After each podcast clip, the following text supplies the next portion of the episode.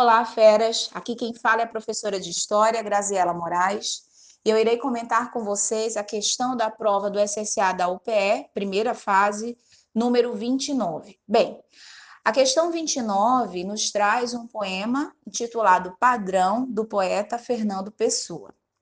Nessa questão, o que vai ser cobrado do estudante é que ele identifique o momento histórico que representa um marco para a era moderna.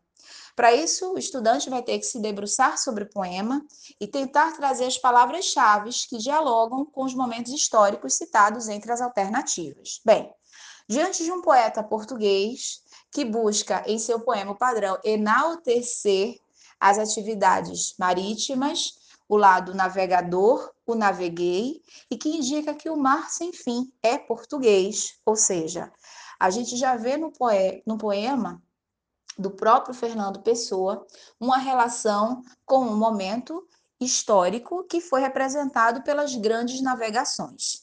Então, essa questão, que envolve conteúdos da história geral, vai fazer um diálogo entre a literatura e a história, ou seja, mostrando essa, essa relação, essa conexão, e como essa memória produzida pelo próprio Fernando Pessoa busca, de certa forma, reforçar, enaltecer, valorizar a importância daquele momento histórico das grandes navegações para a história do seu próprio país, né?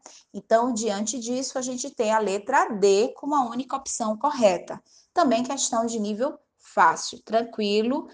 Fera que ficou atento a esses detalhes do poema conseguiu responder de forma tranquila.